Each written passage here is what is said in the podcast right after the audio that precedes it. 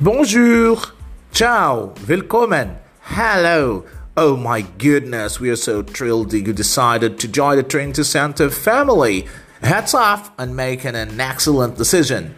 Sejam todos muito bem-vindos ao podcast oficial do Trinity Center Centro de Idiomas. Eu sou o professor Armando e semanalmente nós teremos excelentes podcasts sobre inglês, francês, alemão, espanhol e italiano. Somos o curso de idiomas que mais cresce na Mata Sul de Pernambuco.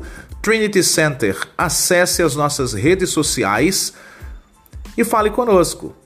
You are now officially in the loop to hear all about our awesome products, new releases, and maybe even a deal or two. If it's that not exciting, we don't know what is. But hey, we are not all about the gifts. Get social with us. Check out our social media pages and discover our quickly little world filled with music, competitions, and the odd pictures of an adorable course. Seriously, what's not to love? Are you ready to be inspired? Be Trinity Center. Thank you. Bye bye.